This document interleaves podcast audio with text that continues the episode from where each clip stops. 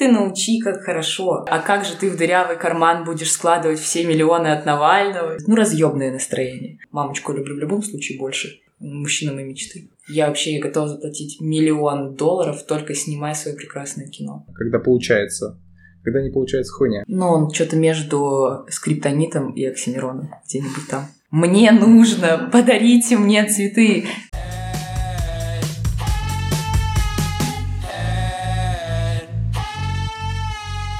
Всем привет, это подкаст 21, и после небольшого перерыва возвращаемся к вам с большим выпуском, в котором нашим гостем стала прекрасная Полина, с которой мы поговорили о журналистике и обсудили волнующие нас темы. Приятного прослушивания. Вообще, это достаточно экспериментальный выпуск подкаста, где мы попытаемся взять интервью, но наш гость знает о интервью гораздо больше, чем мы. Расскажи, чем ты занимаешься вообще? А сейчас я учусь на третьем курсе факультета журналистики в НГУ. На самом деле журналистикой я уже не занимаюсь практически год, потому что наша специальность подразумевает не только ну, какие-то классические виды там, интервью, репортажи и так далее. Сейчас мы в основном занимаемся коммерческим видео, то есть это съемка рекламы, съемка каких-то постановочных художественных фильмов. А, но в этом семестре, в первом семестре этого года мы снимали документальный фильм. Не знаю, насколько это прям чистая журналистика, Скорее, это тоже какие-то уже смеси жанров. Но, да, наверное, я все-таки знаю чуть больше о журналистике, чем вы. Вообще мы абсолютные профаны в журналистике. Ну, то есть я абсолютно поверхностно там смотрю какие-то журналистские расследования на Ютубе, просто читаю какие-то штуки. Ты вообще как? Ну, для меня журналистика это вообще что-то непонятное, потому что я не понимаю, что это в принципе такое. Для меня она звучит так, как будто бы какой-то человек подходит к другим людям, задает какие-то вопросы, что вы делаете в России сейчас, что происходит, и уходит дальше. Для меня это как-то так звучит. Ну, вообще я хочу понять вообще, что такое журналистика, с чем ее едят, и объясни нам вкратце вообще, как это работает. Слушай, сложно сказать э, в целом про журналистику, потому что в любом случае она делится как минимум на видеожурналистику, то есть телевидение, печатное и радио. А я именно специализируюсь на тележурналистике, поэтому, наверное, больше я про это могу сказать. Но в целом, конечно, это не просто человек разговаривает с кем-то и уходит, потом ничего не делает. Это колоссальная работа, просто 24 на 7, когда тебе нужно, во-первых, подготовиться к любому, к любому интервью разговору. Тебе нужно несколько дней сидеть, все это чекать и проверять, что уже говорил человек, какой он придерживается политики, мнений и так далее – и сам, сама запись интервью — это самое легкое, самое, наверное, интересное из всего, что есть. Потому что потом идет ад под названием расшифровка интервью, когда все вот эти, там, не знаю, час-два разговора ты переносишь в текстовый вариант. Ну, для лучшего понимания самого текста, чтобы потом это можно было правильно подрезать и вычленить самые интересные моменты.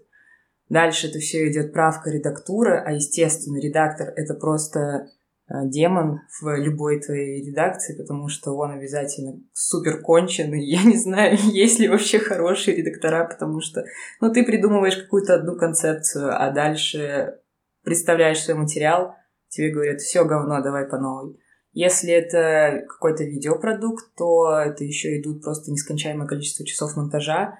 И проблема в том, что люди, которые дают интервью, в основном не профессионалы. Они не умеют держаться перед кадром, они изжевывают слова, не знаю, не понимают, что нужно, если ты не сказал мысль грамотно, повторить ее заново. В общем, это просто начинается какой-то полный цирк, где когда тебе нужно вычленить что-то адекватное из семиминутного разговора, чтобы это смотрелось прикольно.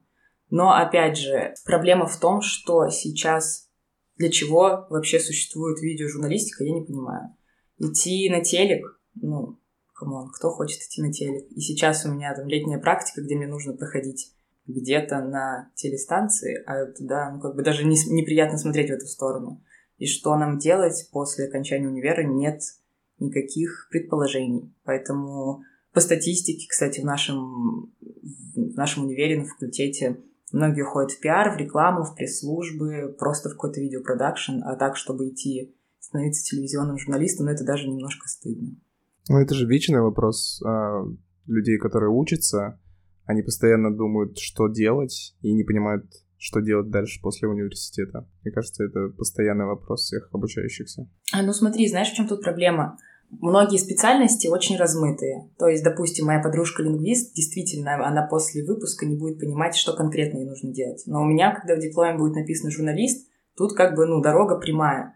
Но проблема в том, что ты не хочешь идти по этой дороге, потому что очень сложно в нашей стране, конечно, сейчас с журналистикой. Если печатная и веб-журналистика развивается и ого-го как, то видео, но это все переходит на YouTube, тот же Пивоваров, тот же Дудь, но кто захочет брать студентов к себе в редакцию? Мало кто. Вот поэтому сейчас такие муки выбора в этом плане. С твоей стороны, проблема телека только в свободе слова, или это что-то глубже еще в плане работы именно там? Может, там процесс сам сложнее, чем, например, того же Пивоварова? Это просто очень скучно. Я после первого курса ходила, проходила практику на телеке, и по сути, ну там тоже много делений идет. Если ты журналист-новостник, то ты должен ездить, если ты региональный журналист, ты должен ездить на все эти мероприятия в Новосибирске.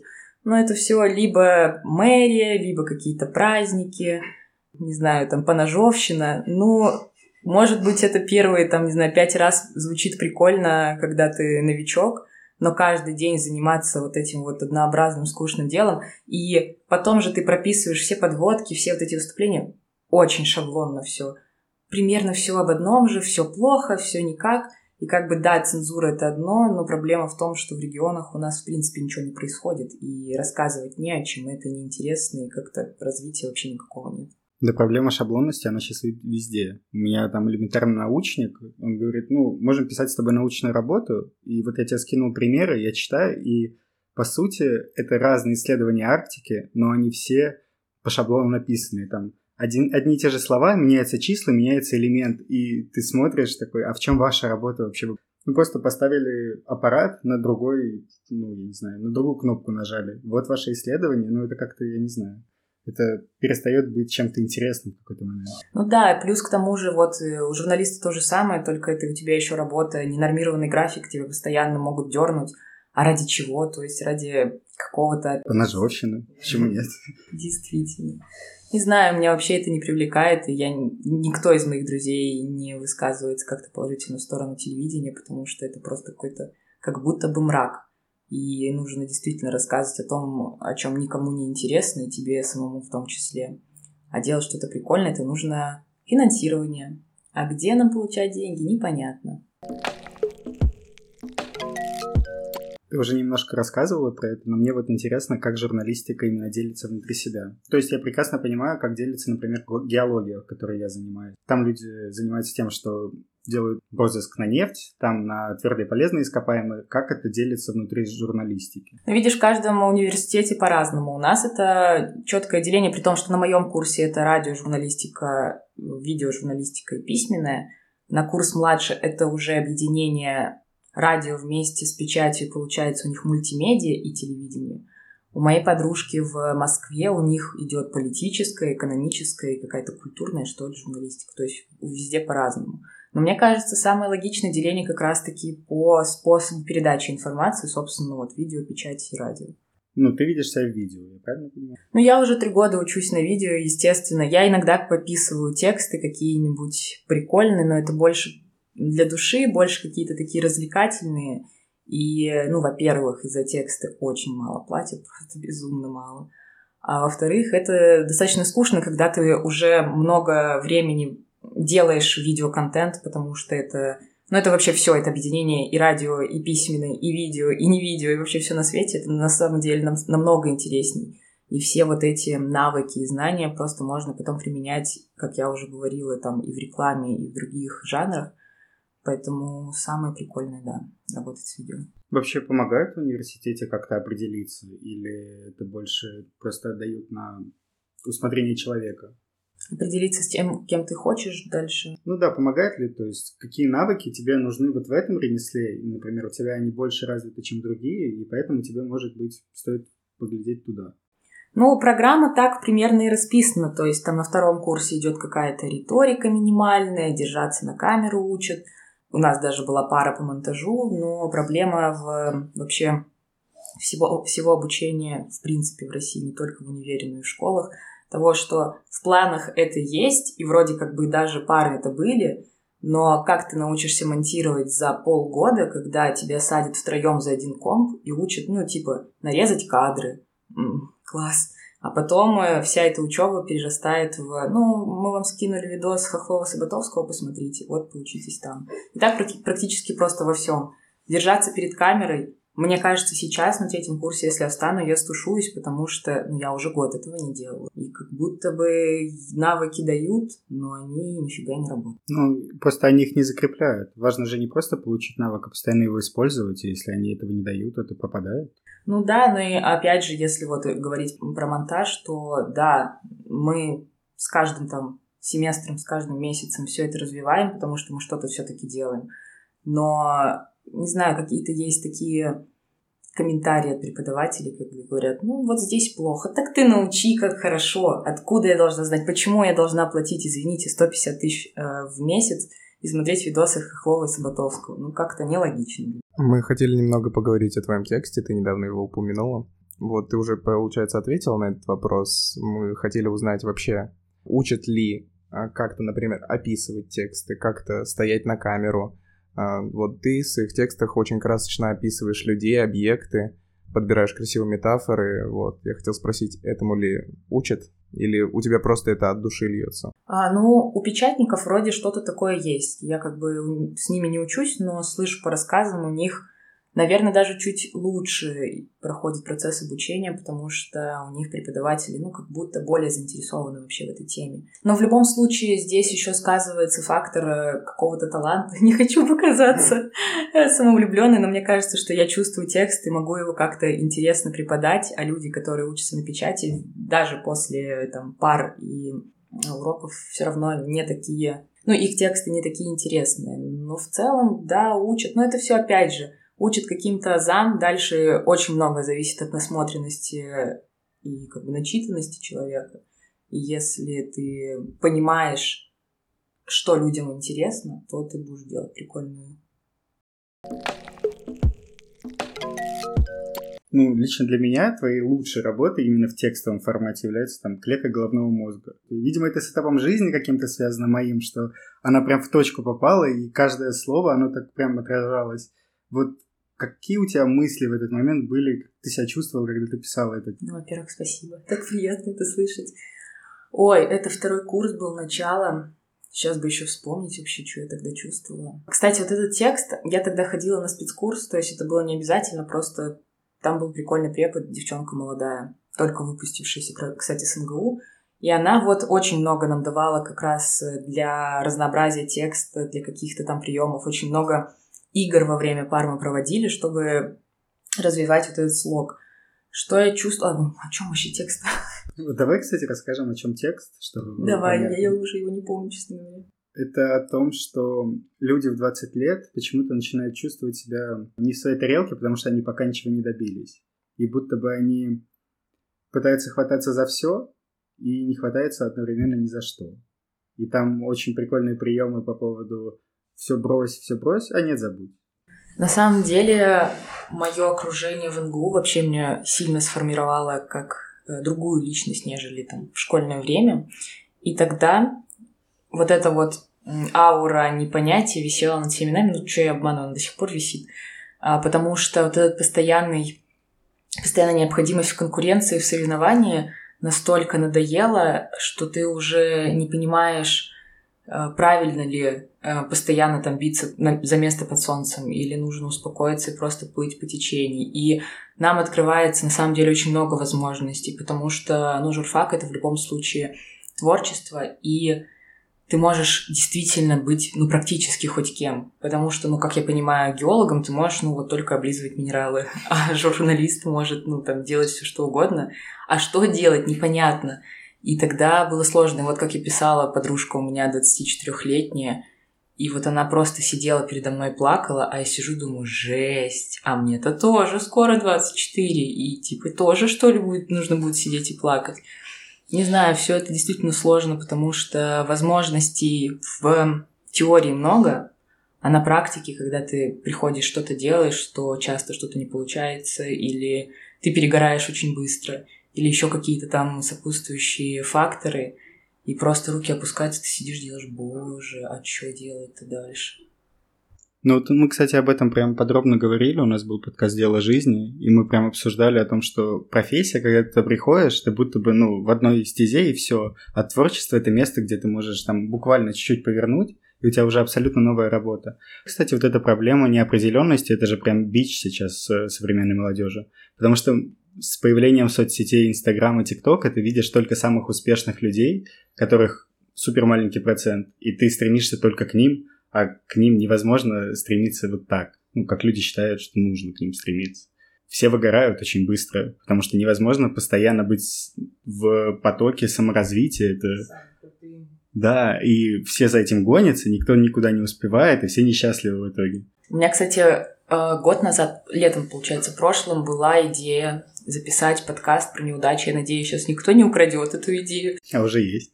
Реально, жизнь Я... не успела. Когда я начинал, ну, вообще выдумывал идею, я столько послушал, есть подкасты обо всем, поэтому я такой, типа, я просто буду говорить обо всем. Невозможно сейчас в какую-то сферу, нишу прийти. И даже когда я выбрал название и все такое, я тоже research ил достаточно сильно, есть ли похожие подкасты, мы выпускаем первый подкаст, я захожу в Apple Music, забиваю 21, и мне вылетает подкаст 21+, с почти идентичным описанием, как у нас. Я не понимаю, как это происходит. А подкаст тот вышел, ну, может, пару месяцев за нас. Это опять в тему того, что даже если ты чем-то загорелся и решил что-то делать, то всегда есть казах, который сделает лучше, чем ты. И, ну, действительно сложно, да, потому что тоже опять а, закончу универ, хочу делать что-то примерное, что делает пивоваров. Но Почему я, меня будут смотреть, если существует пивоваров? И также совсем идет. Либо ты вступаешь в команду этих крутых казахов, либо тебя никто не слушает. Ну или команду пивоваров. Ну, я думаю, там казахи есть сто процентов. Ну да. Казахи есть везде, нет такого?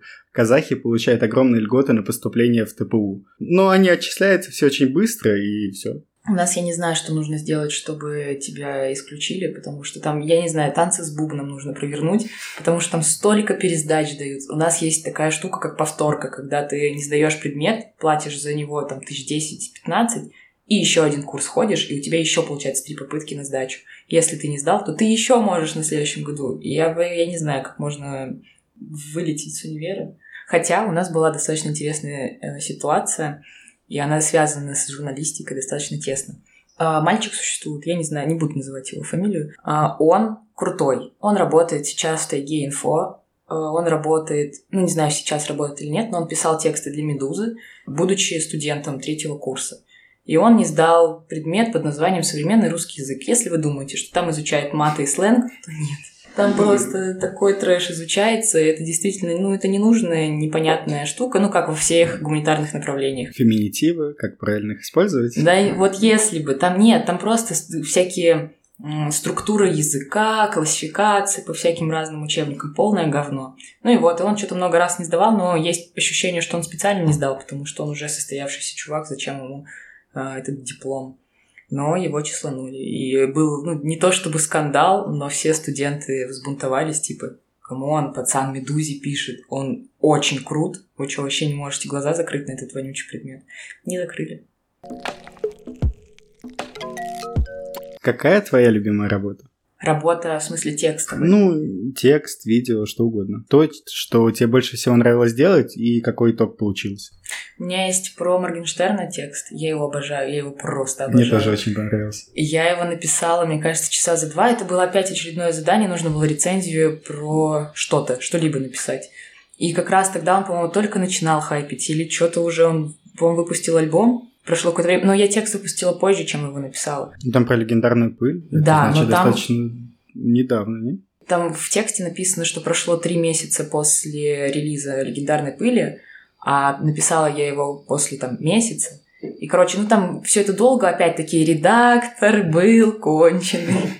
А можно нанять своего редактора? Ты так просто сказала, я как-то забыл спросить. Можно ли создать команду из своего клевого редактора? Найти вот это сокровище и забрать себе, чтобы вот он редактирует, но был он хорошим человеком. Ну, мне кажется, он мразью станет сразу же. Сразу же? Не, ну э, чтобы быть, был свой редактор, нужно, чтобы у тебя было собственное СМИ. Потому что когда ты приходишь в какой-то конкретный СМИ, то там уже есть чувак. Ну, если у вас, конечно, он всегда конченый. Ну, мне попадались такие. Ну, они не то, что конченые, но они постоянно... Ну, как можно исправлять творение искусства? Вот этот мой идеальный текст про Моргенштерна был 10 раз исправлен, я все таки отстояла практически все. Но вот эти вот бойни, когда тебя не понимают и говорят, ну вот это непонятно, неинтересно. Блин, ну кто знает, тот поймет. А для кого, ну, блин, а почему он должен решать критерии интересности, Я когда он человек, который... Ну, может, он больше знает, типа, основы языка, но это же не всегда решает. Самый простой, может быть, обычный текст может быть гораздо интереснее супер правильно написанного. Но это корректор решает правильность написания, а редактор именно по смыслу редактирует. Ну, я не знаю, они там все какие-то странные, я не люблю. Я лю- Поэтому я, по сути-то, никогда в СМИ не писала. Я пишу, ну, типа в стол, публикую это так для балдежа и для каких-то заданий в универе, потому что я не вижу вообще смысла это все публиковать в какие-то большие издания, потому что, ну, допустим, была идея написать текст для не для афиши, а для чего-то тоже, короче, музыкального. И мне рассказали, что нам за, за текст платят 2000. Ну, типа, это немного, и ты больше сил потратишь. Я, делая какие-то видеоработы, получаю намного больше, хотя кайфую с этого тоже больше. Еще сейчас мысль пришла, что, мне кажется, журналист — это чувак, который должен взять какую-то идею, которая вертится у многих на языке, но ее так грамотно сформулировать, чтобы те, кто не понимали эту мысль, поняли, а те, кто понимал, сказал, да, блин, это прям то, что я имею в виду. Ну да, но тут, видишь, опять все зависит от жанра. Если это мы говорим про письменную журналистику, то есть какие-то колонки, где можно высказывать свое отношение, свое мнение и доступным языком. Есть более жесткие жанры, где ты должен кратко по сути все высказать.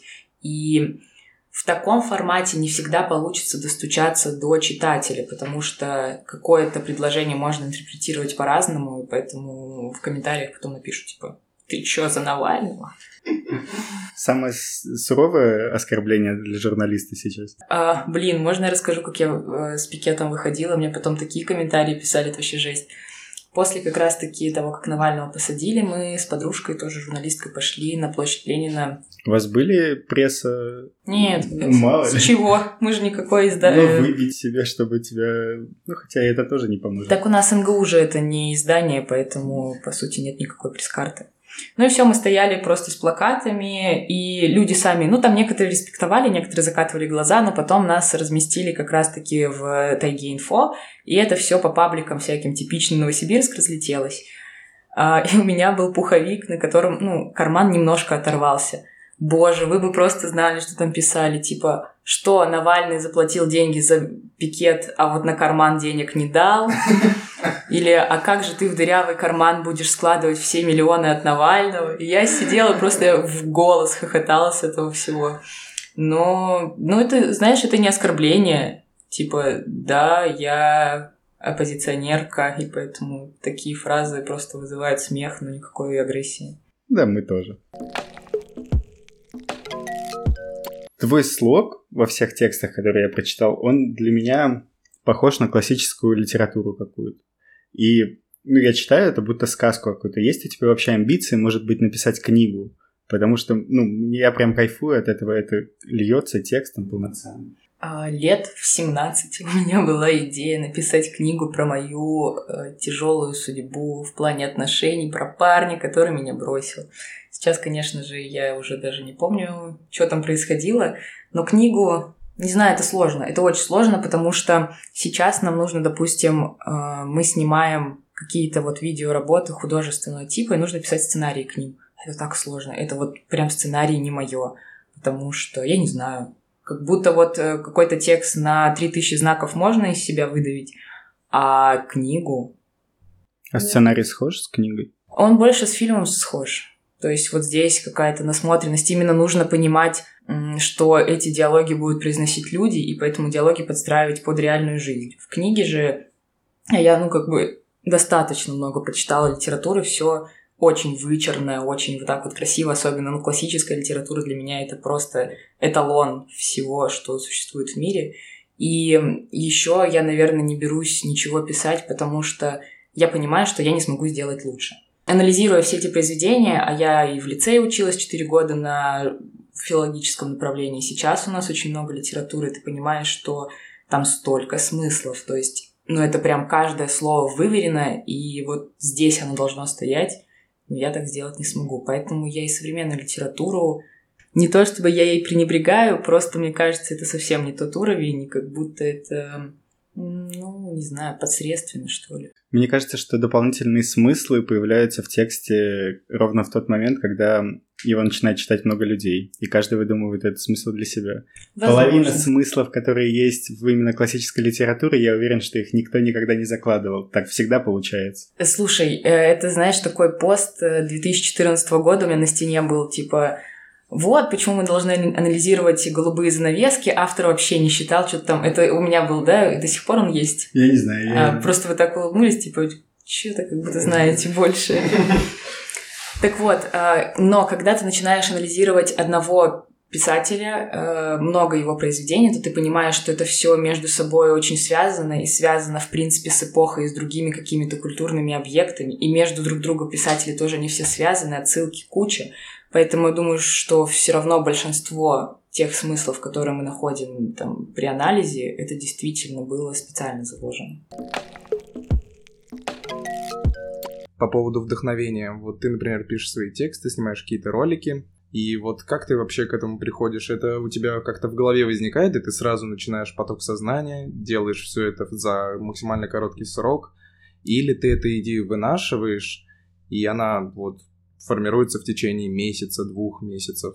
Слушай, это очень э, по-разному везде бывает, потому что, ну, во-первых, у нас нет сроков в месяц и два месяца. Максимум это три недели, за которые ты должен сделать. И это сложно, потому что за три недели что-то придумать – норм. А придумать, снять и смонтировать – ну, не норм. Это очень сложно. И часто бывает, когда ты придумал идею, загорелся ей, как-то вот оно все само совпало, сразу все накидалось – и когда ты начинаешь снимать, ты понимаешь, что ты не хочешь это снимать. Ну, то есть, все, закончилось. А тебе уже нужно, ну, как бы сдавать э, задание, и в любом случае тебе из себя нужно что-то выжимать, и потом уже монтаж идет, ну, вот так вот как-то, типа, что-то там натыкал, и все. Бывает текст, ну, вот как, допустим, с Моргенштерном за, не знаю, 4 часа, может, 5 часов я его написала, там сидела, просто плакала, какое же это творение искусства. А текст, допустим, а, был у меня про про что-то история юмора. Загорелась невероятно. Я отсмотрела, я тогда помню, смотрела сутками напролет все эти трэш-программы 90-х. И как только я их досмотрела, я поняла, что ну все, я не хочу об этом писать. А это была моя практика, мне нужно было обязательно это сделать. И когда я уже это написала, опять редактор вмешался, я еще больше психанула. И поэтому я считаю, что это, ну, типа, такая посредственная работа, которую пришлось сделать. Я технарь. Я не очень люблю это разделение, но типа оно имеет место быть. И мне не очень понятно, как происходит изучение гуманитарных наук. Ну, то есть с техническими, в принципе, понятно. Там дается это, это, ты считаешь определенно, там тоже есть место творчества, но все же. Э, изучение гуманитарных наук – это насмотренность, начитанность или это что-то глубже, на твой взгляд? Ну, гуманитарные науки это в основном, конечно, идет литература, история, литература, история, история, истории. И это вообще жесть. У нас э, в каком-то семестре, в предыдущем, что ли, было около семи предметов, связанных либо с литературой, либо с историей, либо с историей литературы. И поэтому здесь тебе просто нужно читать и анализировать. И все это, конечно, сопоставлять с повесткой тех времен. Если мы говорим что-то вот про более профессиональная в плане журналистики, то здесь, ну, это несомненно насмотренность. Это прям, наверное, самое важное из всего, что есть, потому что можно не читать все эти э, книжки великих, не знаю, режиссеров и так далее, но если ты посмотришь 10 их фильмов, то ты считаешь вообще все, что они хотели доказать. Плюс, ну, сейчас же существует куча всяких каналов, типа там кинопоиска, еще туда-сюда, где рассказывают и про приемы, и про особенности, про всякие драматургические решения. И когда ты впитываешь в себя вот эту информацию, и сейчас, наверное, у меня так действительно работает, тебе дали задание, ты думаешь, так, вот это я возьму из этого фильма, вот это как вот в этом фильме, а вот это я видела в таком ролике на Ютубе, тоже можно что-нибудь. И, ну, всем, наверное, не открою глаза на то, что нового создать уже ничего не получится, поэтому можно напихать э, из, из разных источников и получить какой-то новый продукт. И поэтому это так работает. Насмотренность. Возможно, какая-то еще теория, но не знаю, я вообще против теории. Я считаю, что практика всему голова. Для тебя важнее объективность или субъективность внутри текста? Ну, то есть, э, ты должна донести текст именно со своей точки зрения или сделать так, чтобы это было в принципе объективным точки зрения? То есть что для тебя важнее в тексте именно? Но мы рассматриваем художественный текст, не не знаю, наверное, любую работу. Наверное, не просто текст, а любая работа. Да, я почему-то привык говорить текст и везде писал текст, но, наверное, раз ты больше увлекаешься видео, это тоже можно считать. Будем называть это просто работой. Да. Нет, но я имею в виду, что есть просто работы такие, как э, репортажи, где обязательно важна объективность. Ну нет, те, которые ты от души делаешь. Э, ну, значит, творческие какие-то, окей. Ну, да. Наверное, мне все-таки важнее Важнее просто сделать то, что мне будет по кайфу.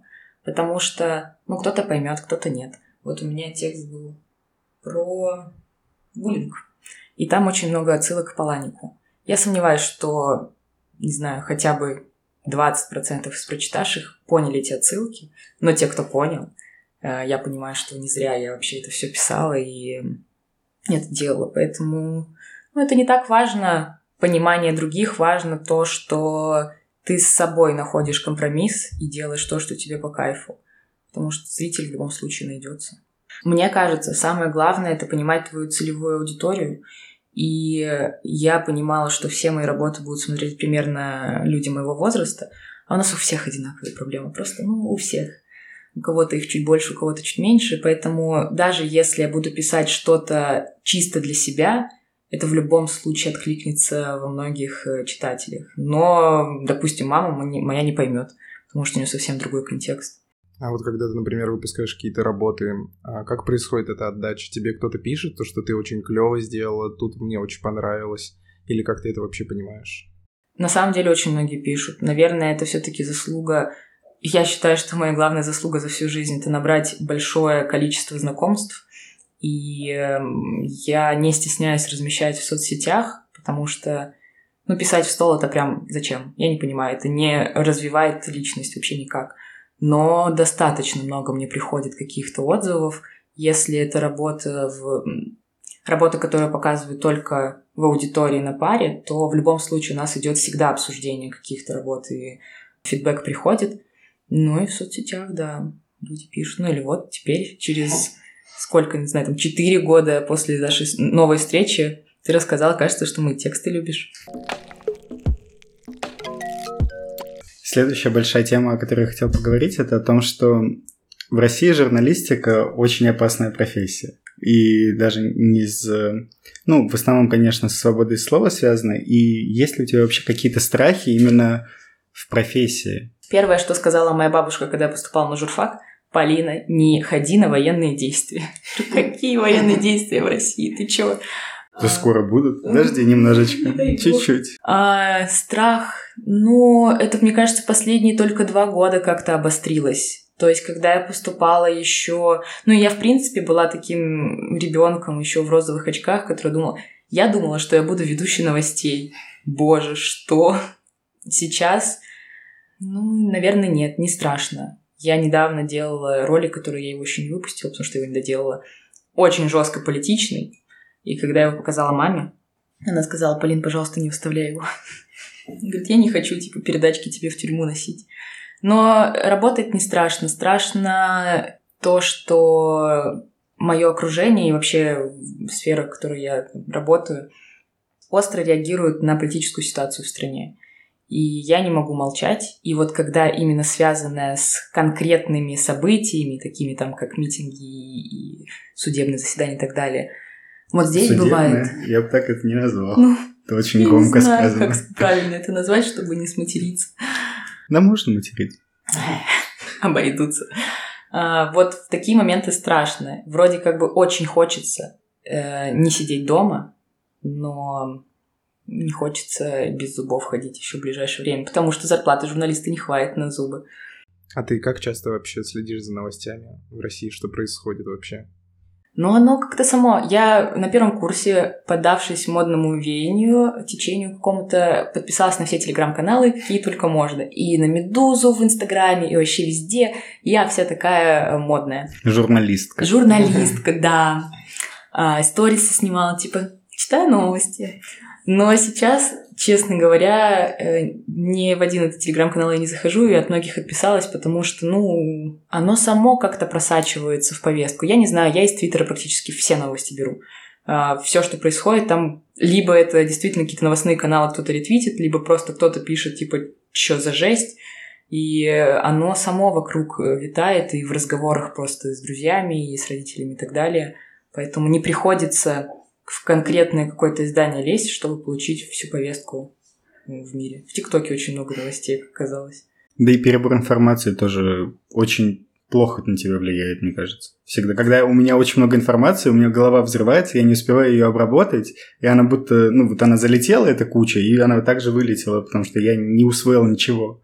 Ну да, еще же все эти новости написаны опять-таки по шаблону очень скучные, mm. и либо они просто мимо тебя пролетают, и читать тебе неинтересно, и вообще какого-то профита и нет. А если это все достаточно забавно подано 14-летними ребятами из ТикТока, то вообще вот так вот заходит. ТикТок самая политичная площадка, мне кажется, которую можно было придумать. В момент митингов это же вообще... Ну, там каждый второй видос. Как, как, насколько я помню, там сломалась система определения политических видосов, и ты лайкнул один, и у тебя уже не существует твоей старой ленты. Вот я, мне кажется, единственный человек э, в этой стране, который обошел этот бум школьников на митинге, потому что у меня были только бомжи какие-то дерущиеся, а школьников так и не было. В Томске не было школьников на митингах вообще. Были люди либо старше, либо моего возраста. Ну, я имею в виду про ТикТок, но в Новосибирске тоже я детей не видел, практически. Ну, ТикТоки просто снимались, но на митингах не было детей вообще в этот раз. Я был на двух в Томске. Это очень круто. Насколько я знаю, студенческая газета в НГУ была когда-то закрыта. Угу. Вот. И вот недавняя ситуация с Дохой, буквально сколько, пару дней прошло. И, ну, мне кажется, всем адекватным людям очевидно мнение адекватных людей. И как ты оцениваешь вот то, что происходит с точки зрения молодой перспективной журналистки, когда ты видишь это в стране? Жесть, ты нарыл, что уж закрыли? Где ты вообще это все узнаешь? Ну, у нас, знаете, сложно об этом говорить, потому что НГУ все-таки государственный университет. Но факультет наш очень оппозиционный, и преподаватели нам ну, как бы никогда не угрожали э, каким-то исключением за вообще любое проявление своей гражданской позиции. Но, насколько я знаю, все говорят, что уж закрыли за какие-то политические высказывания. Но, по-моему, там в чем-то еще был замес. Я, честно, уже не помню, но это все достаточно неоднозначно. А в принципе, мое отношение к тому, что что-то закрывается, так в этом вопрос. Ну, ты видишь, ты перспективная журналистка, и ты видишь, как люди примерно такого же возраста, как и ты, делают свою работу, которую считают нужной, и за это получают сроки. Ну, это жесть. Ну, что я тут ну, еще могу сказать? Это, ну, вот я просто думал, что, может быть, у тебя что-то глубже отзывается с точки зрения, что ты такая же, вот и те же страхи профессии. Но оно мы как будто этого не боимся. Всегда есть ощущение, что ну, в Барнауле там Матузную могут что-нибудь, ну, где-то-нибудь еще, но до Академгородка не дойдет. Но что-то кажется, что дойдет, и еще как. Но пока мы все еще, там, не знаю, держим э, кулачки и вот так вот э, скрещиваем пальцы, что как-нибудь это все обойдет. Но в целом, я даже не знаю, что еще добавить, кроме того, что это жесть, потому что это действительно это, наверное, лучшее печатное издание в НГУ за все время. Сейчас, насколько я знаю, его пытаются возродить, а, но уже все упущено, и парень, который возглавлял все это дело, уже давно выпустился. И поэтому это большое упущение для НГУ потерять такое крутое издание, поддавшись какими-то, ну, каким-то правилам. Но видишь, опять же, им это сказали сделать сверху.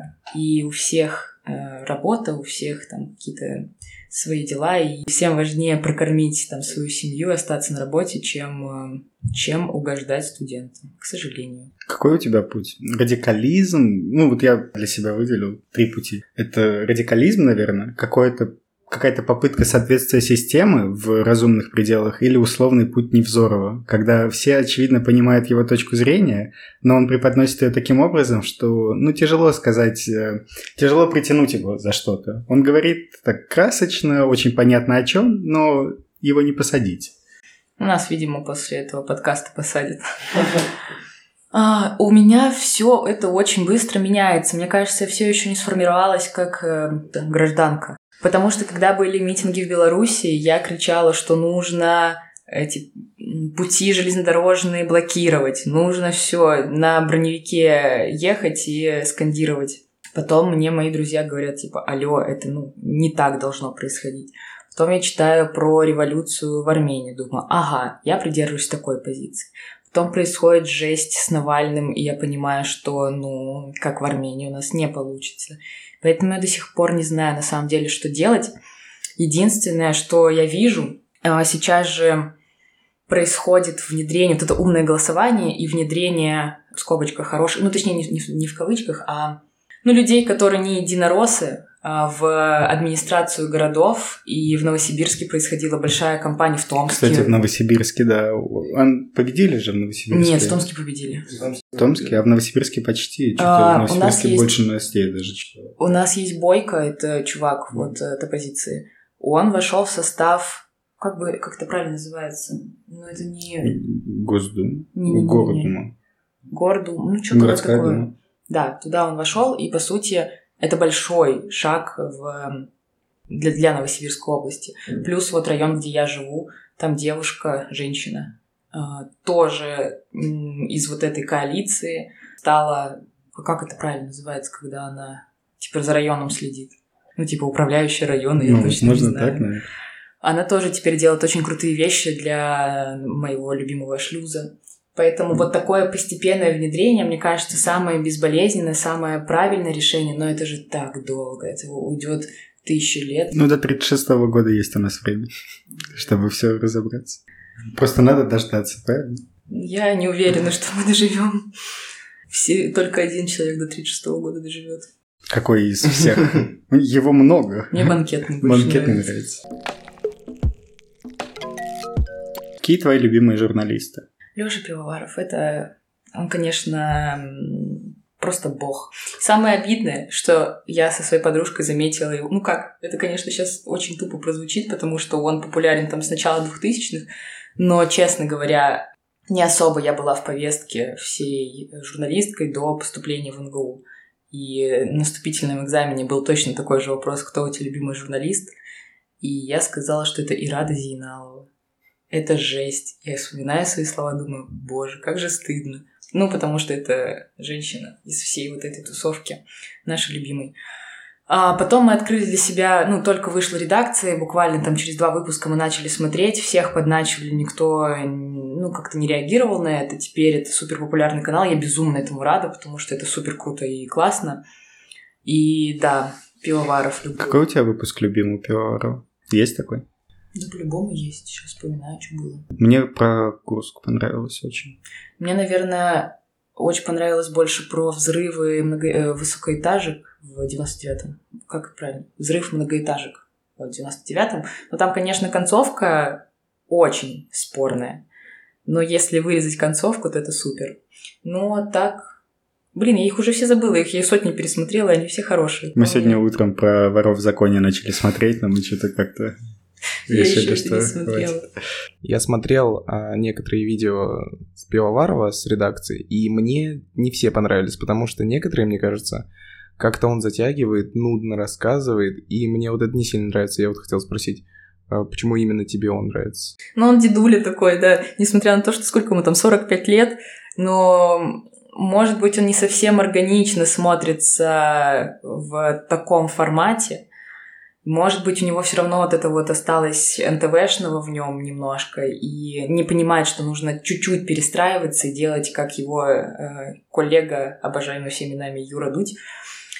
Но, не знаю, это как будто не мешает получать ту информацию, потому что в основном он показывает, ну, настолько крутое и настолько грамотных э, собеседников подбирает, что можно простить ему эту нудность и немножко учительские наставления в конце каждого выпуска. Ну, дедушка, ну что он за Ну, журналистский гик, я бы его так назвал. Он очень сильно пытается сделать идеально, чтобы все было выверено. И этого, это многих бесит, потому что они привыкли к неидеальному такому уже все привыкли, что несовершенство это тоже клево. И он максимально пытается сделать, чтобы было клево. Это тоже многих бесит. Слушай, я немножко не согласна, потому что у него я заметила, особенно вот когда нас учили на журфаке, если ты запнулся, то ни в коем случае нельзя продолжать дальше, ты должен предложение говорить заново и не чесать бровь во время стендапа и еще там какие-то моменты. У Пивоварова есть э, много моментов, где он вот эти вот косяки прощает, потому что это, это жизнь. Но да, я примерно понимаю, о чем ты говоришь, но вот эта его правильность, мне кажется, все равно хорошая. Да мне тоже это очень нравится. Но он из-за этого не настолько популярен, как мог бы быть. Ну, потому что он все равно старый. Там сейчас хорошо, что когда последний год начал он привлекать своих молодых коллег. Помню, я знаю, там сейчас работает два парня с МГУ, и один из них мой такой хороший знакомый. И поэтому я все еще верю, что скоро, как бы я не хотела этого, но когда-то Пивоваров на пенсию уйдет, и приду я, и все будет вообще супер. Ну. У тебя есть какие-то работы, которые ты можешь сказать, что изменили твою жизнь в журналистском плане или, может, вообще в любом? Да, это мой док, который все еще не вышел. Я... Он обязательно когда-нибудь выйдет, когда-нибудь мы его доделаем. Это история про чатских татар. Это, короче, люди, которые живут недалеко от Новосибирска, там буквально 140, по-моему, километров от города. И они вымирают то есть э, их там осталось 100 человек. Мы туда приехали на 12 дней в деревню, три девочки. Мы жили в музее. Там было очень холодно. Мы грелись около этих обогревателей. Это был очень сложный период в моей жизни, когда тебе нужно каждый день работать. Просто каждый день. Ты встаешь с рассветом, и у тебя вот весь рабочий день, пока солнце не зайдет. А это был как раз ноябрь, это уже зима, снег.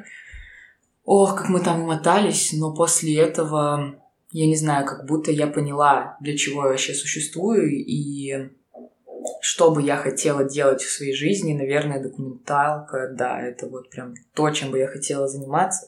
Но проблема в том, что я не знаю, вот на Хахару нет вакансий документалистов. Я не знаю, как вообще им становится. Это тоже опять нужны какие-то связи, какие-то предложения, знакомства и так далее. Но я, я все еще верю, что я смогу этим заниматься. А кто вообще финансирует журналистику? кто этим занимается? Это, получается, какая-то редакция или что это вообще? Кто финансирует? Кто дает деньги на всякие поездки? А, спонсоры в основном. Ну, то есть, э, допустим, из того, что я точно знаю, в Тайге Инфо большая часть финансирования идет от рекламы. Там какой-то текст и вот эти вот все рекламные вставки. Э, это все зарплаты сотрудников. В каких-то видеопродакшенах но это тоже, это реклама на Ютубе, это все тоже финансовая поддержка. Какие-то еще нативные рекламы. Ну а так, я не знаю, может, какие-то есть еще меценаты, которые придут, приедет ко мне и скажет, Полин, я вообще готов заплатить миллион долларов, только снимая свое прекрасное кино. Может, муж будет богатый, я не знаю. Посмотрим, найду где-нибудь деньги. А есть тексты, ну, и не твои работы, которые тоже примерно так же повлияли. Например, посмотрел того же Первоварова или любой другой видос, и он прям изменил что-то? Ну вот первое, наверное, что приходит на ум, я раньше, когда поступила в универ, не любила читать тексты. Ну, то есть они все, казались долгими, длинными, скучными, однообразными. И нам посоветовали у ленты есть э, текст, называется «Очень темные дела». Это, короче, текст про Darknet, и он... Вот откройте, у вас есть же доступ к интернету, вы просто его откроете, вы посмотрите, почему он крутой. Там очень много навигации, вот это вот интерактивности в тексте, и он супер круто оформлен, и ты прочитал такой, блин, я хочу сделать что-то такое. Но так как я уже говорю, на печати не особо специализируюсь, поэтому сейчас я делала видео, где, где в видео идет этот интерактив, наверное, это все-таки были отголоски того текста. Если мы говорим про какие-то видеоработы, есть документальный фильм. В общем, опять это было одно, одним из заданий в универе, где нам посоветовали посмотреть этот фильм. Какие клевые задания, на самом деле. Я так слушаю, что вам задают примерно то, чем вы будете заниматься. У нас вообще это так не работает. Мы делаем то, что нам никогда в жизни не пригодится. Ну, знаешь, в чем проблема? В том, что вот те задания, которые прикольные про текст, давала девушка вот эта современная 25-летняя. те задания, где про док посмотреть что-то, потом проанализировать, это давал парень, который выпустился в прошлом году из МГУ, который сейчас работает в редакции. То есть это, по сути, не преподавательский состав. Их просто позвали как, э, не знаю, как помощники. «Свидетели Путина» фильм называется. А, как помощники какие-то, не знаю, просто как э, волонтеры, которые нам дают действительно то, что пригодится. А вот все мои уважаемые, любимые тетеньки 50-летние очень много дают воды и ну, какой-то формальный. Ну, смотри на вот эти люди, которые стали успешными, они же тоже учились, и их же кто-то этому научил. Я думаю, что во многом сами учились. Но опять же, все, что я сейчас делаю, я не могу сказать, что мне ничего не дал универ. Это будет, ну, враньем. А, он направил в какую-то сторону, но дальше очень много приходится самостоятельно все это разгребать, искать, смотреть, э, спрашивать у других людей. Поэтому, может быть, да, вот часто спрашивают, нужно ли образование журналисту, если бы я не поступила на журфак. Я вообще ну, никогда в жизни не не пошла бы по этому пути и не поняла, как бы все мне стоило устроить. Но сам процесс изучения происходит самостоятельно. А свидетели Путина очень советую. Посмотрите, это прям... У меня такая проблема с, э, с Парфеновым. Я начинаю смотреть на Медни, я читал на Медни много, я начинаю смотреть, и я вырубаю минуте на 20 потому что я не вывожу. Я не знаю почему, но мне становится очень скучно. Я обожаю Парфенова, обожаю, как он разговаривает, но это какой-то бич для меня его видосы. Они как-то будто неправильно сделаны, что ли, ну не под меня. Ну, я смотрю все на медни, естественно, и интересней смотреть то, о чем ты не знал. Ну, допустим, последние выпуски, там, 15, 16, 17 год, не так интересно, потому что ты сам присутствовал, уже головой присутствовал при этих событиях, все это уже сам проанализировал, все это ты знаешь, и действительно, может быть что-то. Но это так круто какой-нибудь 2004 год смотреть, и вроде как бы ты примерно понимаешь, что это было, а вот конкретные все эти ситуации разворачиваются. Это прикольно. Парфенов, ну он же тоже дедуля, он же тоже телевизионщик. И поэтому, возможно, мы привыкшие к Ютубу и ко всему вот этому быстрому какому-то разговору, устройству видео очень нас утомляет двухчасовые или сколько там, полтора часа на медне, и поэтому не удается посмотреть. Ну, подкаст Поперечного с Парфеновым — это прям олицетворение того, что он дедуля. Когда Поперечный что-то сидит, шутит, он такой «Нет! Нет!» Я очень смеялась, да. Ну, а что с них взять? Ну, ему сколько уже? Парфенову, да. Ну, выглядит великолепно. Он человек. супер. Мужчина моей мечты. Да? Угу. Пивоваров, Парфенов. У тебя, в принципе, очень интересные предпочтения. Ну, да. Очень привлекают э, люди умные, думающие и интересные. Они в любом случае просто безумно умные, безумно думающие, супер интересные. Да я бы тоже влюбился, наверное. Я и так в них влюблю. Каминал. Каминал, да. Да, я люблю Парфенова. А можно я еще скажу про журналиста, которого люблю? Конечно. Просто часто говорят про всероссийских значимых людей, но я много общалась с журналистами в Новосибирске, есть очень крутая девушка. Она, кстати, снималась в ролике у Дудя про ВИЧ, Рита Логинова. Она mm. журналистка Тайги Инфо и еще других изданий. Рита, прости, я не помню, каких еще. Это просто невероятный человек, который, ну, она просто крутая. Она очень качественно подходит ко всем работам, и мы приглашали ее для, своего, для своей студенческой работы.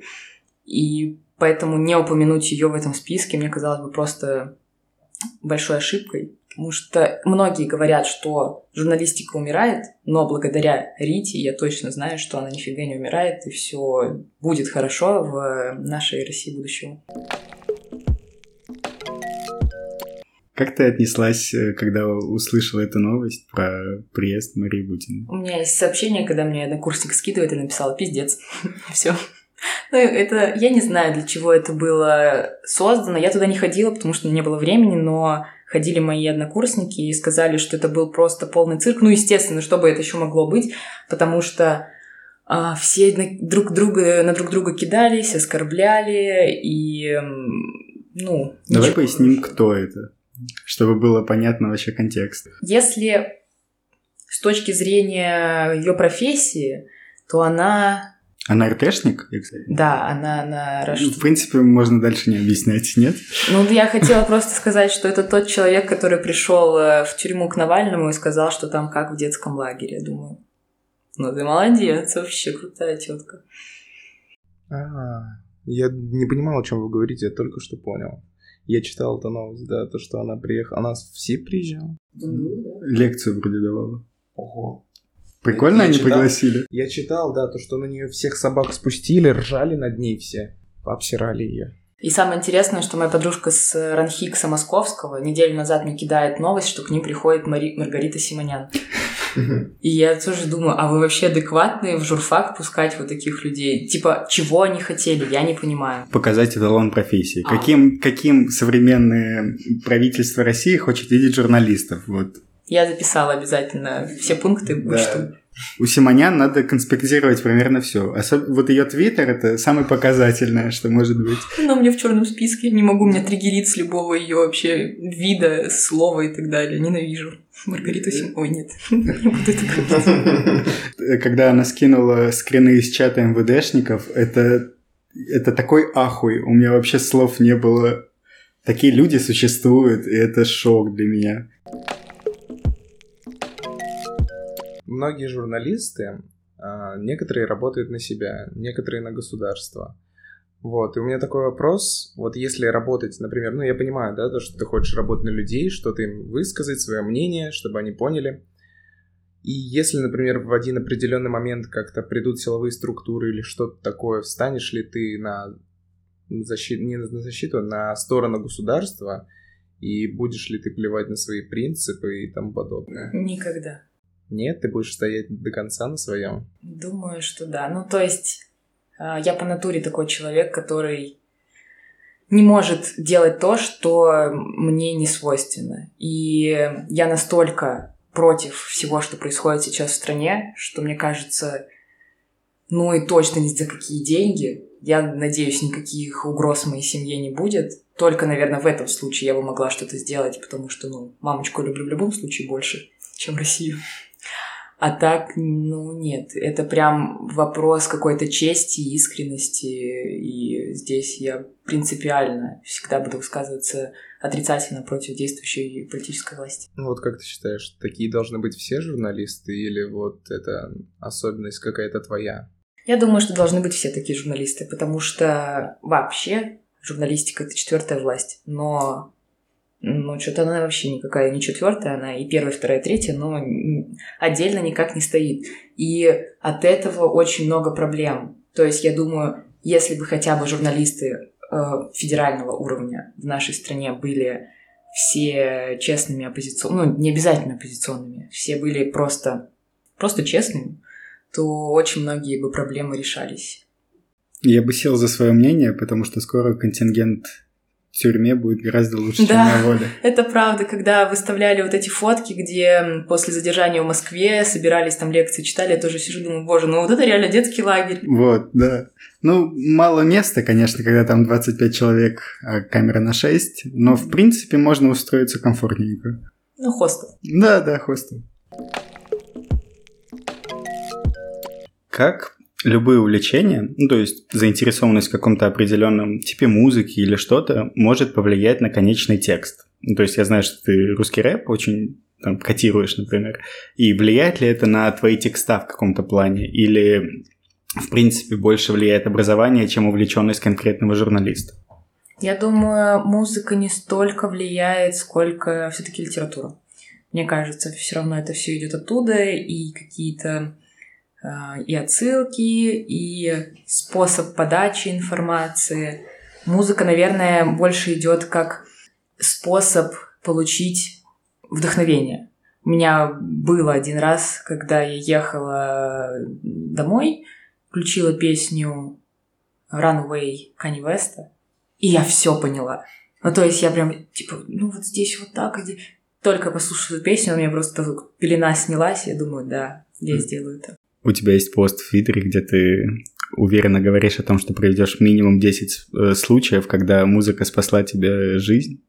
Ну, это, да, один из тех случаев. Ну, в основном это, конечно, больше с душевной точки зрения, когда она помогала подняться со дна. Вот, а с точки зрения чего-то творческого. Но оно часто, когда ты слушаешь... Я недавно создала себе плейлист под названием «Песни, от которых хочется жить». Потому что в нынешних условиях обязательно каждому человеку нужен вот такой плейлист, потому что без него тяжело вообще вставать э, с кровати и что-то делать. А после песни «Деспасита» очень хочется что-нибудь поделать. А я в последнее время наткнулся на какую-то мус-подборку просто в ТикТоке. Я залайкал и потом забивал себе песни в Spotify, и там какие-то невероятно подходящие под мой стиль жизни песни, и я так кайфую с них. Я нашел их абсолютно рандомно, и они прям очень клево влились в мою жизнь.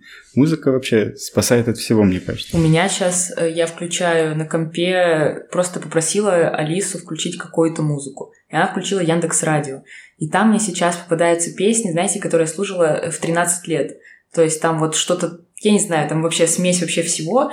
И пока я работаю, я все это одновременно слушаю и тоже как будто помогает э, сил набраться чуть больше, чтобы хоть что-то делать. Последнее, что я хотел бы такое про журналистику спросить, это референсы или индивидуальные работы. Как считаешь, нужно ли, когда ты пишешь много текстов, делаешь много видео, делать отсылки на предыдущие свои работы? Просто меня немного бесит в книгах, когда я читаю про последнее... Доктор Крупатов я читал, вот, и у него есть книга там «Красная таблетка», есть «Убей в себе идиота». Я читаю книгу, и в ней пишется «Об этом я рассказывал в другой книге». Мне не интересно, что ты рассказывал в другой книге. Я хочу вот эту книгу прочитать и что-то понять. Вот, как ты к этому относишься? Ну, это хороший маркетинговый ход, чтобы ты прочитал. Тут. Безусловно, но меня он бесит, и я не прочитаю эту книгу. Я такой, типа, нет, спасибо.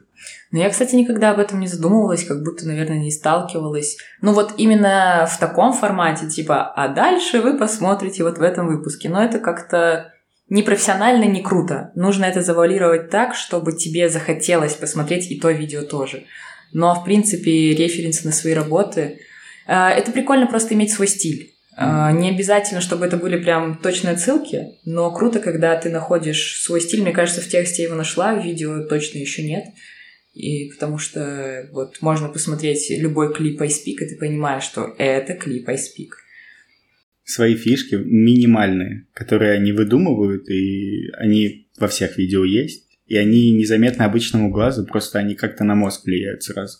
Да, и потом, когда ты посмотрел один клип и, ну, там, клип, любую видеоработу, а, увидел что-то прикольное, то ты хочешь это прикольное посмотреть еще, и поэтому ты этот контент будешь изучать больше. Как мне кажется, вот ты про Курпату рассказывал то, что он, возможно, просто не хочет повторяться, он же уже объяснил что-то, да, и он заново пишет новую книгу, его мысли сочетаются. И он просто не хочет их заново воспроизводить, и он такой, ну, там, послушайте, посмотрите потом. Для меня простое решение этого сделай сноску в конце книги, где ты в трех строк, ну, в трех предложениях опишешь, что там было вкратце. Чтобы я не лез читать твою предыдущую книгу, когда я читаю другую твою книгу. Ну ему же надо продавать книги. Так, блин, я бы прочитал вторую книгу, если бы он сказал, что это есть в той книге более подробно, но вот что вкратце. Если бы меня заинтересовало это, я бы пошел читать эту книгу. А когда он мне навязывает, я не люблю такое, спасибо. Но мы ему напишем письмо, что... Обязательно, да. Не дело так делать. Яше не нравится. Но он клевый чувак, тоже мне понравился. Вот еще хотел поговорить про тему сна. Э, как вообще проходит твой распорядок дня? Как-то ты... Просто у меня со сном огромные проблемы. У меня постоянно такое, то что если у меня какие-то дедлайны, я просто могу два дня не спать, но я все сделаю. Иногда я просто вообще, ну, ложусь очень поздно, часа в 4 ночи. Но всегда-всегда охота спать лечь в 12. Ты себя как-то вообще мотивируешь этим? Ой, какая же это больная тема, вы бы просто знали. С поступлением в универ, ну, мой график сбился настолько, что для меня сейчас норма ложиться в 3, вставать в 10. По-другому я ну, уже не живу очень-очень долгое время. А в самые жестокие, беспощадные моменты я там ложусь спать в 5 и просыпаюсь в 9, то есть это еще больше сокращается количество сна. И недавно у всей моей компании, у меня в том числе случился вообще какой-то жесткий, что это было, не знаю, какой-то стресс и реакция организма на этот самый стресс. И случилась просто массовая истерика. У меня в компании 9 девчонок, мы все плакали. Все. 9 девочек плачущих. Это страшно. Это просто очень страшно. Поэтому... Я бы испугался заходить в такую комнату. А, ну, мы все у себя по квартирам были, и мы просто в беседу кидали фотки, как мы плачем. Синхронизировали. Да. Поэтому очень плохо, конечно, с распорядком, но мне сейчас повезло, что в этом семестре я хотя бы учусь с обеда. У нас в основном пара либо с 12, либо с 2. Не знаю, я не представляю, как я потом буду устраиваться на работу, где там рабочий день с 8. Я просто буду умирать, потому что ненавижу вставать рано. Ну и это очень плохо влияет на организм. Это постоянная какая-то апатия и вот эти эмоциональные качели, и это очень тяжело. Я недавно послушала подкаст про сон, и прям решила, что нужно что-то с этим делать. Я специально начала заниматься спортом. Сейчас пытаюсь ложиться спать в два хотя бы, а не в три. Там нормально есть. И, наверное, недавно, может, полгода назад я поняла, что я лучше просру дедлайн, чем буду себя убивать. Потому что, ну, да, будет плохо, будет какие-то моменты очень плохо. Но когда это случается, это эмоциональный выплеск, когда ты рыдаешь просто не знаю, 4 часа подряд, ну, это прям вообще трэш. Психологическое здоровье важнее. У да. меня такая штука была... Я когда поступил, я никогда не был отличником в своей жизни, ну, может, там первые пять классов. Я поступил в универ, и у меня что-то бзикнуло, я первые три курса отстучал на отлично и, типа, вообще не заикнулся. И в какой-то момент я поймал себя на мысли, что я иду третий раз пересдавать экзамен за один балл, которого мне не хватило. У меня трясется организм, мое сердце типа стучит, я просто иду, а у меня пульс 170. И я поймался, типа, я хочу так жить, нет, спасибо, типа, сейчас я просто там учусь, ну, где-то спустя рукава, но чувствую себя максимально здорово, и, наверное, это главное. Вот. Еще про сон. Ты пробовал вообще ложиться, ну, вставать максимально рано? типа целенаправленно построить режим так, чтобы просыпаться рано. Ну, рано это что значит? Ну, я последнюю неделю вставал в 5. Нет, Для меня тоже это что-то вообще сказка какая-то, потому что, ну, я пока вообще не могу научить себя очень комфортно просыпаться. Для меня это очень сложно и вставать в раньше времени на, например, 2 часа. Я понимаю, что это очень хорошо скажется на моем организме, у меня будет намного больше времени чем-то заняться, но я так не хочу это делать. Не, 5, я ни за что, не, не под дулом пистолета не буду просыпаться добровольно в 5 утра. Ну, просто, мне кажется, очень важный аспект в раннем подъеме – это продумать себе утро так, чтобы ты от него кайфовал. Когда я встаю в 5, я не думаю о том, что жизнь ужасная, я думаю, блин, я сейчас займусь делами, которые я хочу давно сделать, и мне после этого станет лучше, и все. Жесть, не, я не знаю, я просто не могу глаза продрать в, в такие моменты, а думать о чем-то хорошем. На самом деле крутая штука – это калькулятор сна. Вы не пользуетесь? Это, короче, просто можно загуглить, и там, не знаю, первая, вторая ссылка – там выстраиваешь либо во сколько ты ложишься и во сколько тебе нужно просто. Полуторачасовые циклы, то чтобы совпадало, чтобы ты просыпался Я точно не знаю, вещь. какие циклы, но да. Ну, там медленный быстрый сон. Да, да, да, да, все вот это. И в какие-то особо жесткие моменты мне это помогает, когда я сплю хотя бы там, не знаю, по два с половиной часа, но просыпаюсь в правильную фазу и более-менее адекватно себя чувствую. Ну, я не пробовал, есть же вот, вот эти посты, где как спали великие люди, когда они спят 15 минут, работают 3 часа, спят 15 минут. Я, когда смотрю на это, вот с этого я ужасаюсь, но это невозможно же. Я не знаю, как можно спать 15 минут, потому что, ну, откуда я знаю, сколько буду засыпать? Я могу засыпать только эти 15 минут. А потом, ну, короче, это сложно. Кстати, по поводу спать на 20 минут, это очень прикольно. Я как-то пробовал такую штуку. Я не знаю, как у меня это получалось, но с этим очень сложно, когда ставишь будильники, типа вот, я хочу поспать ровно 20 минут. Но когда получается поспать 20 минут, ты себя чувствуешь в 7 раз лучше, чем когда-либо. Потому что ты спишь 20 минут, ты, ты просыпаешься и продолжаешь, продолжаешь делать все, что тебе нравится. Это очень круто. Ты страшный человек. Ну, я тоже спал по 20 минут, но это правда прикольно. Это типа... И ты тебя... страшный человек. Попробуй, тоже станешь страшным человеком. Ни за что. Я просто, если я лягу спать без будильника, я проснусь на следующий день. Да нет, это не о том, чтобы, типа, поставить будильник. Это во время работы, когда ты чувствуешь, что ты прям очень сильно уставший, поставить на 20 минут таймер и хоть чуть-чуть вздремнуть, это тебя освежит очень сильно. проведя масштабное исследование, ну, там, изучив Твиттер, мы поняли, что ты очень любишь русский рэп. И хотелось бы понять, откуда взялась эта привязанность и почему тебе так нравится этот жанр. Я не знаю, честно говоря, потому что лет до 13-14 я слушала рок. Ну, вот этот вот, знаете, который слушали все. Типа... Среди Seconds to Mars? Ну, э... их я мало... Я была жесткой фанаткой Нирваны. Ну и, короче, все вот это супер популярное, которое все, естественно, в 13 лет слушали. Потом... Любимая песня Нирваны? Поли. Или... The Man Who Sold the World? Ну, возможно, да, она. И потом я для себя открыла Эминема, опять-таки очень запоздав, но все же мне было только 14 лет. И вот он такой крутой, весь такой вообще жесткий тип. И потом появился Оксимирон после батла с э, этим, с Джонни Боем. И я такая, ммм, да, не похоже, может быть, тоже что-нибудь послушать. Я начала слушать вот его первый альбом, тогда еще не было Горгорода. И я подумала, что прикольный тип как я влилась в эту тусовку дальше, я не знаю, это все вот так вот, как в тумане было, и я уже лежу, обложенная альбомами Лакиминов и так далее. Я не знаю, просто сейчас, но сейчас, кстати, меньше стало слушать, как будто они перестали что-то стоящее выпускать. Но... Оксимирон перестал. Не, ну, в принципе, все. А что сейчас, кроме скриптонита, вообще кто что делает? Ну, последний альбом Лакимина Нормальный, но... А мне понравился очень. Ну, Бон для меня все равно. Бон, ну, сравнила. Типа, э, когда Вообще, Луки Мин для меня откровением, потому что я начал его слушать, когда у него вышел первый трек. Кости, он Кости, и еще до этого с LDMA у него был какой-то фиточек. Я с этого момента прям проникся им, и я следил за каждым его альбомом. Великолепный чел.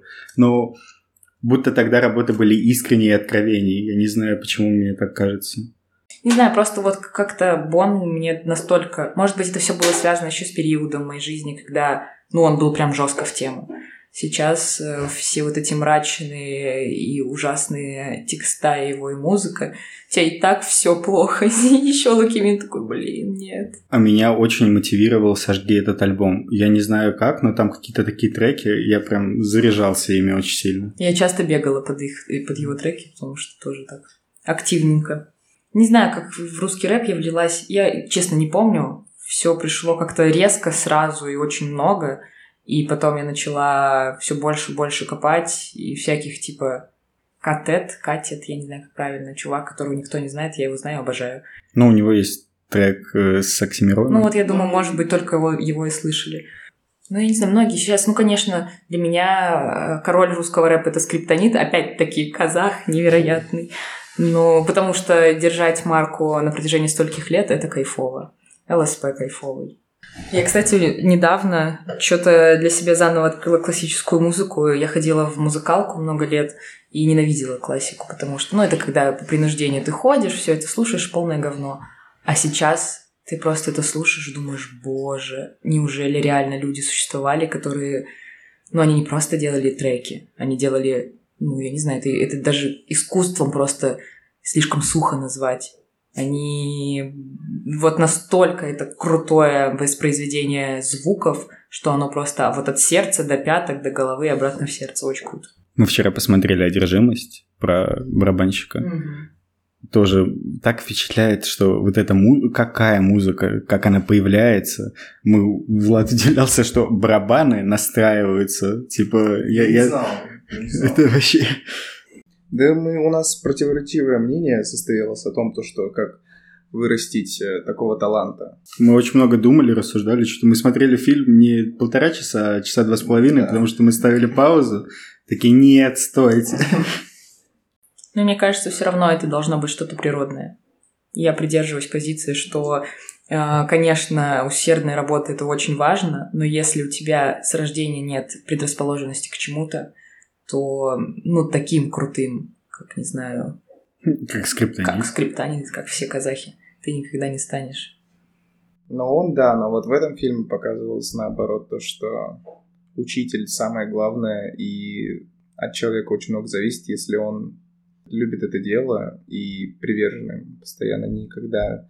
Короче, полностью отдается. Но видишь, вся эта любовь и желание отдаваться полностью, это все равно идет вот откуда-то, от природы какой-то, не знаю, от судьбы, от Бога. Вообще, есть люди, которые любили музыкалку, когда ходили туда? Ты любила, когда ходила? Ну, у меня первые два года было прикольно, но потому что у меня мама занималась музыкой, и это как будто какой-то пример. Но проблема в том, что начинается, как во всем образовании, всякие сальфеджио, хор. Я петь не умею, просто это никому не желаю слушать. Никогда в этом узле тра все это заставляет учить, и поэтому все прикольное что может дать музыкалка, оно омрачняется всякими этими тупыми предметами. Превращается в рутину просто. Да. Учебу вот эту, когда тебе нужно обязательно пятерку получить. Очень крутая тема, тоже прочитал у тебя в Твиттере про готовку. Вот я обожаю готовить, но не прям меня процесс завораживает, а то, что в итоге получается. И я хотел вот узнать у тебя, вот, должны ли вообще, например, мужчины готовить, и должны ли готовить очень вкусно, или это дело, например, девушки-хозяйки, которая постоянно дома занимается. Ох, Ох, нарываешься. А, ну, я не могу сказать, что должны мужчины. Никто ничего не должен, если ему по кайфу, то готовь. А, прикольно, когда мужчины готовят. У меня есть друг Сережа, который готовит самую вкусную манную кашу на планете. Ни одна бабушка, ни одна мама, никто вообще не готовил такую манную кашу, как Сережа. А он, ну, собственно, парень. Я рада, когда парни учатся и пытаются что-то сделать, но если у них не лежит к этому душа, то как бы мне не проблема, я тогда приготовлю. Точно так же многие мои подружки ненавидят готовить. И оскорблять их, типа, ты не женщина, ну, типа, тогда тебя никто замуж не возьмет. Блин, доставка сейчас стоит примерно столько же, сколько яйца в магазине. Поэтому вообще я не вижу проблемы в 21 веке в готовке, уборке и прочей штуки. Круто, когда ты самостоятельно во всех вопросах бытовухи, но если тебе это влом, ну, зарабатывай ты на 15 тысяч больше, заказывай клининг. Типа, все это от тебя зависит.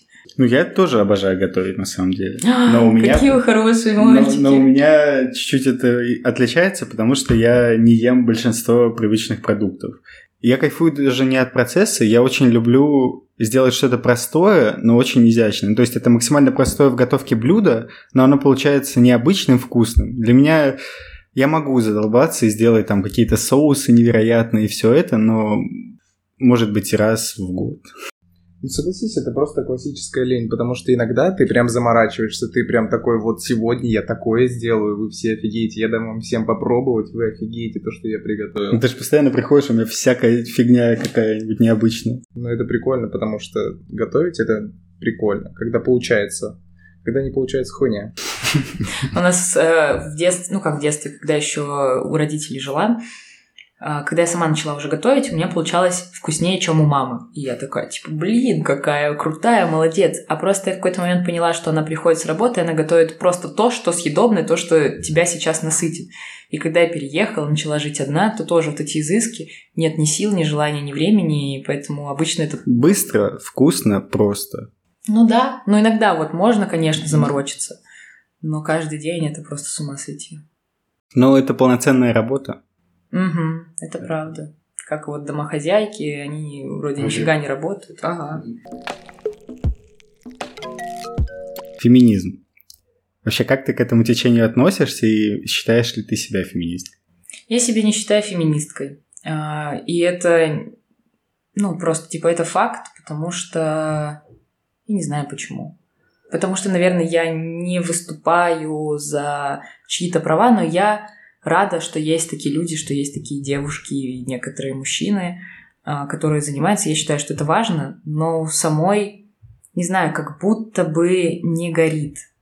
Может быть, это очень неправильно. И мне тоже бы следовало, потому что я являюсь частью этой угнетенной системы.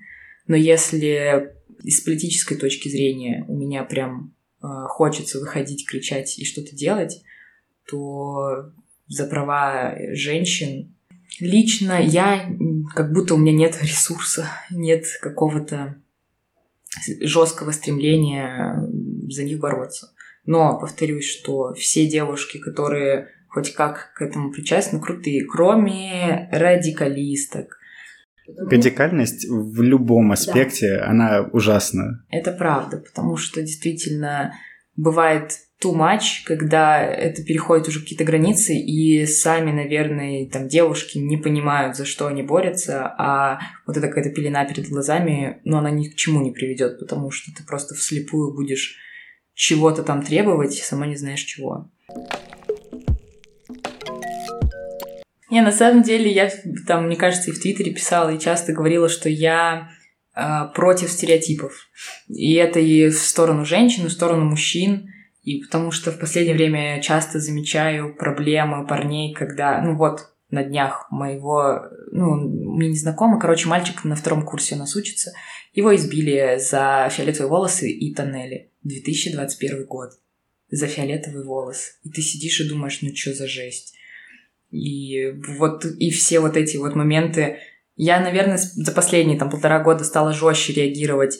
Не, не в агрессию уходить, а просто для себя отмечаю, что если там фраза «женщина должна», возможно, она сказана не просто некорректно, и имели в виду другое, но я сразу такая Вот на слово «должна» очень большой триггер у меня, потому что никто никому ничего не должен. Да, но с другой стороны, а, если меня в компании назовут телкой, то я поугараю, потому что, ну, я знаю, что за этим словом не стоит вот это вот какое-то пренебрежительное отношение. Я не обижаюсь на тексты скриптонита. Это может быть шутка, сучками. типа, элементарно. И... Ну, это да, это, возможно, просто, типа, какое-то устоявшееся выражение, которое, ну, оно уже звучит. То есть, типа, сучка — это уже ну, какое-то приобретает характерные черты, и это не значит, что все женщины сучки. Это значит, что вот он говорит про конкретную категорию девушек. С определенными чер- чертами просто. Да. Вот элементарно мне нравится твоя позиция с точки зрения там, 8 марта.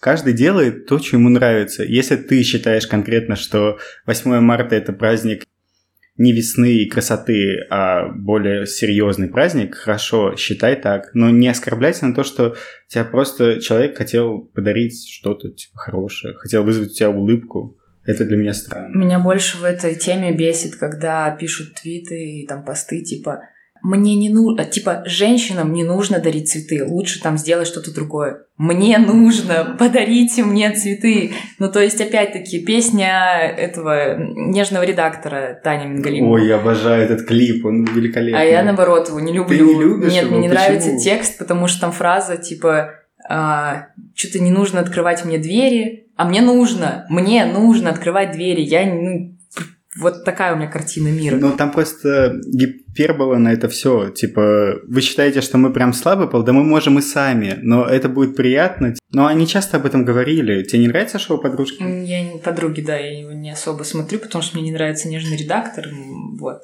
Карина Истомина была прикольная, но мне надоело. Вот. А ради двоих людей что-то я не готова смотреть. Не знаю, как будто подруги немножко односторонне смотрит на всю эту проблематику. То есть вот у них вот эта вот позиция, что не нужно мне открывать двери, я сама все сделаю. Ну вот ты такая, я не такая. И я тоже как бы женщина, вроде как утром была еще.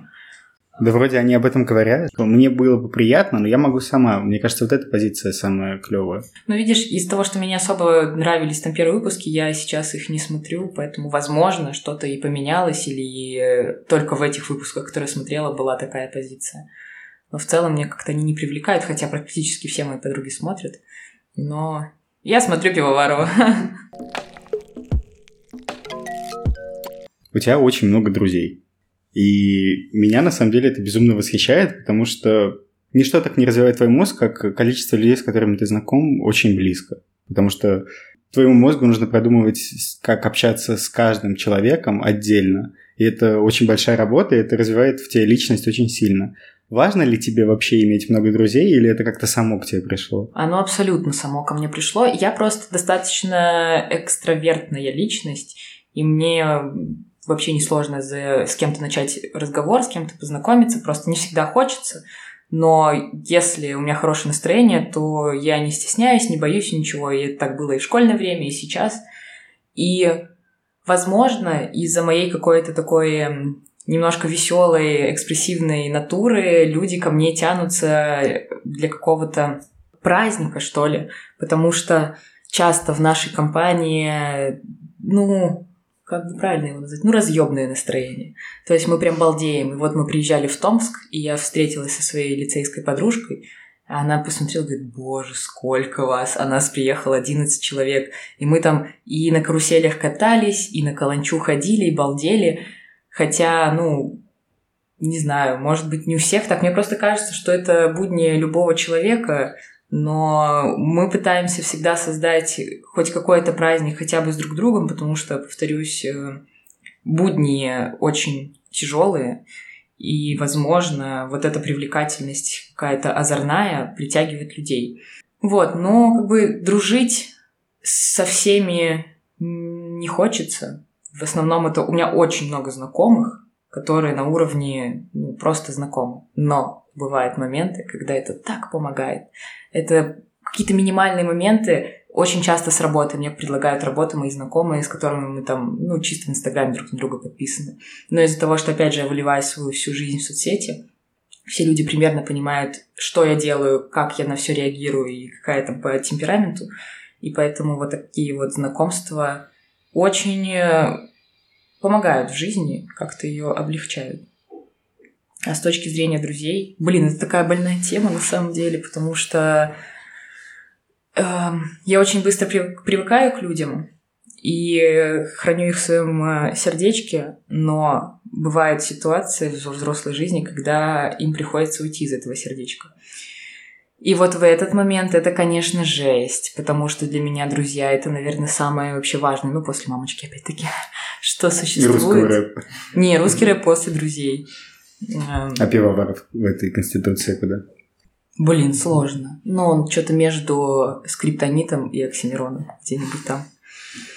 Вот, и поэтому каждый раз, когда я понимаю, что мне придется как-то видоизменить свою дружбу или с кем-то попрощаться, вот это тяжело. Поэтому, возможно, я со многими сближаюсь, чтобы если кто-то отсеется, то у меня все еще останутся заполненные детальки в сердце. Это очень круто, потому что социализация среди друзей очень классно работает на твой мозг, ты постоянно развиваешься, общаешься с ними. Это мне очень идея нравится, потому что я тоже обожаю гулять с кем-то, например, выехать куда-то на природу или что-то, то есть собраться большой компанией, чтобы у вас было много человек, провести время, и мне это очень нравится, это очень круто. Знаешь, в чем тут э, такая особенность? Допустим, когда я еще в школе училась, у нас тоже была огромная компания, но она вся основывалась на тусовках. То есть, типа, да, ты выезжаешь куда-то, заходишь там в коттеджи, ты пьешь, балдеешь, отдыхаешь, но тут развитие какое-то минимальное – но сейчас мое окружение, как будто оно так очень органично сформировалось, что мы безумно подходим друг к другу, и любое наше взаимодействие именно помогает вот и в развитии, и во вдохновении, и просто там поднятии настроения. Поэтому важно не просто большим количеством себя окружить, а окружить именно людьми, которые тебя будут делать лучше. Ну да, я, возможно, неправильно сказал то, что большая компания. Просто нужна компания такая, которая будет тебя понимать и готова пойти за тобой вообще в любое русло.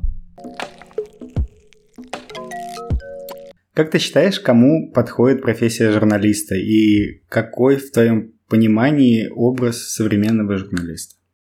Ну, во-первых, это должен быть точно не закомплексованный и уверенный в себе человек, который будет бояться чего-то прям минимального, у которого есть э, стержень, чтобы пробиваться вообще везде.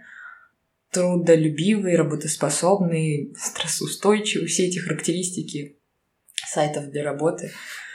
Но, ну да, потому что по-другому это просто тебя сожрет тогда, если ты не можешь противостоять всей этой машине. Еще, наверное, человек с, наверное, с большим сердцем, потому что без доброты, любви, какое-то желание помочь, ну, вообще нет смысла тогда идти в эту профессию. Какой бы она там, какое бы направление ты не выбрал, не знаю, агрессивное, жестокое, но оставаться человеком, который всегда будет действовать в пользу э, народа, населения, вот это очень важно. Спасибо большое, что согласилась на это интервью, если можно это так назвать. Было очень интересно. Спасибо вам. Всем пока. Всем пока. Пока.